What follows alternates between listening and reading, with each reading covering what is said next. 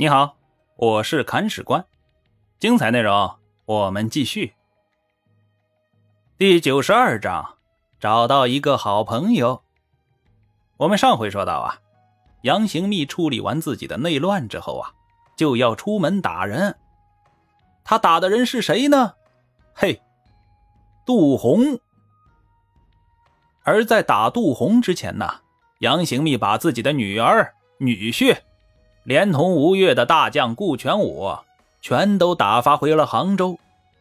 这个女婿呀，就是钱传辽，也就是之前钱刘送给杨行密做人质的他本人的一个儿子。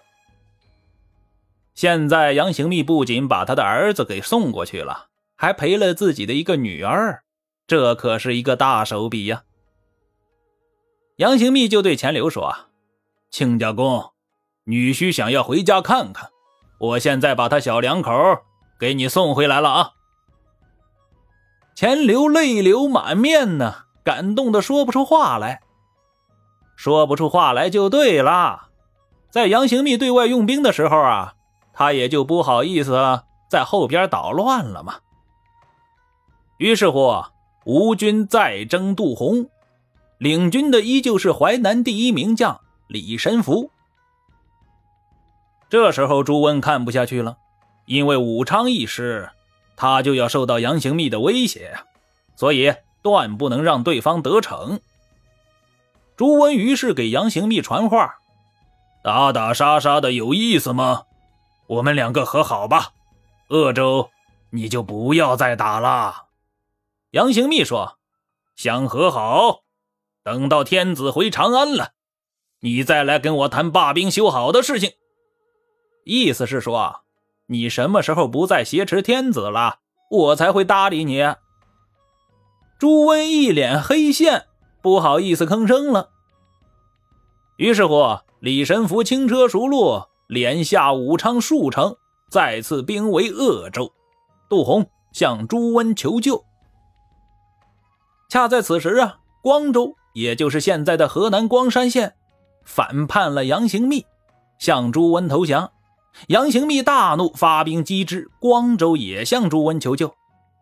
面对着两路求救信使，朱温就不好再装聋作哑了，亲自点兵五万，从颍州赶赴淮南，屯于霍丘，分兵救鄂州的杜洪。杨行密一看朱温亲自来了，这可不是玩的，于是乎撤了光州之围，返回扬州。对于杨行密来说，光州可以不要，鄂州却一定要打下来。杨行密命令李神福发动总攻。现在啊，李神福很想奉命出击，但是他出击不动了，因为啊，他病了，而且这次病的有点严重，直接卧床不起。杨行密大惊啊，派人把他接到扬州来休养。这样一来。攻打鄂州的差事，自然而然地落到了副将刘存的头上。这边刚换了主将，朱温就开始派人来捣乱了。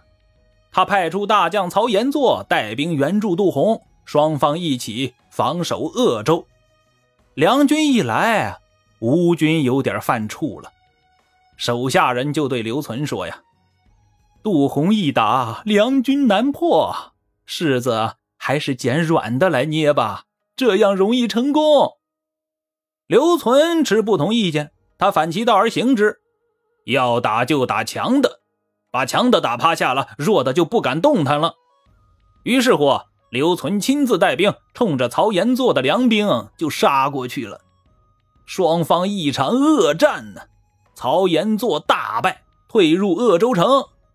经此一夜啊。鄂州城上至将帅，下至小卒，皆惶惶不可终日啊！俗话说：“清官上任三把火。”刘存现在就开始放火，他火烧鄂州的城门，城里的军兵被吓破了胆呐，纷纷突围出逃。这边手下诸将见机不可失啊，劝刘存趁乱突击。这时候，考验一名主将的眼光的时刻又到来了。刘存说了一句话：“不能出击。我们一打，这些散兵就会重新跑回城里去，他们没了出路，守城就会更加严密。不如放他们走，对方军心散乱，城池就容易攻取了。果然是高见呐！当日鄂州城破，刘存抓住杜洪、曹延作，献俘扬州，杨行密皆斩之，拜刘存为鄂越观察使。至此，杜洪的辖区并入了吴国。事情发展到这里，告一段落。话说，吴国的杨行密搞扩张的同时啊，天下各路诸侯也没闲着。四川的王建这段时间在和李茂贞打打杀杀，山南东道节度使赵匡宁开始入侵荆南，而汴州的朱温正在筹备着做皇帝，幽州的刘仁恭父子啊也在蠢蠢欲动，想要南侵。现在啊，我们先说说王建和李茂贞的事儿。李茂贞自从上一次被朱温打了一顿之后啊，丧失失地，一直没有缓过劲儿来。而当时王建趁人之危取了他的山南西道，深为李茂贞所记恨呢。而王建收了山南西道之后还不知足，想要进一步北上，吞并关中地区。两边都看对方不顺眼，于是三天一小打，五天一大打，打得不亦乐乎。打着打着，李茂贞先吃不住劲儿了，那边的王建也筋疲力竭。双方都累得不轻，开始变武斗为文斗。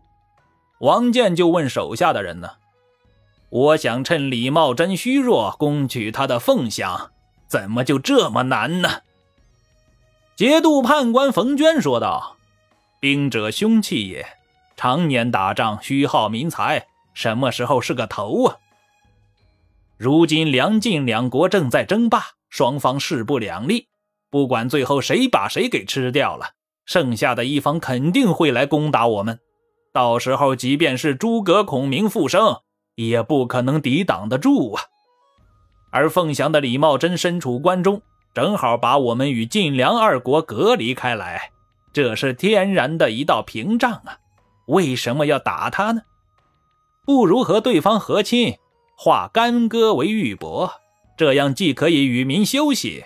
也可以见机行事，百利而无一害呀。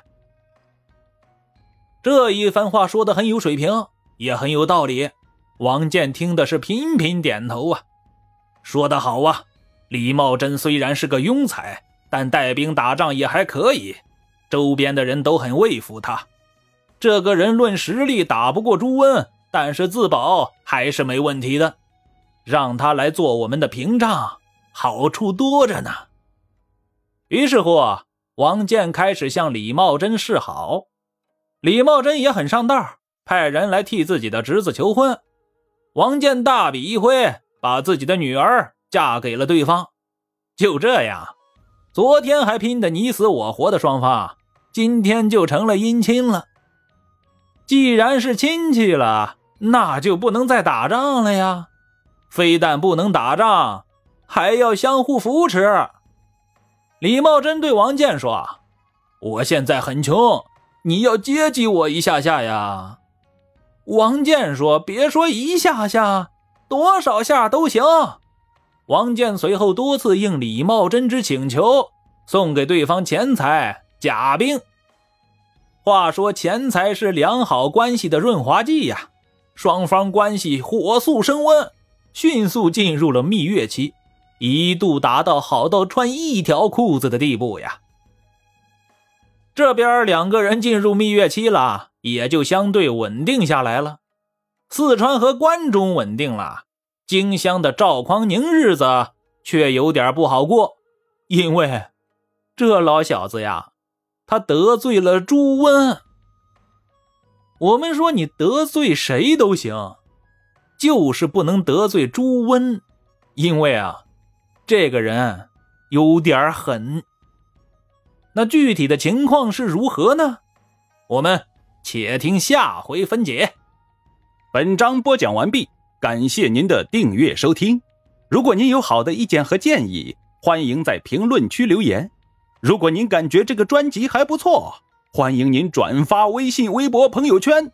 看史官再拜顿首，感激不尽。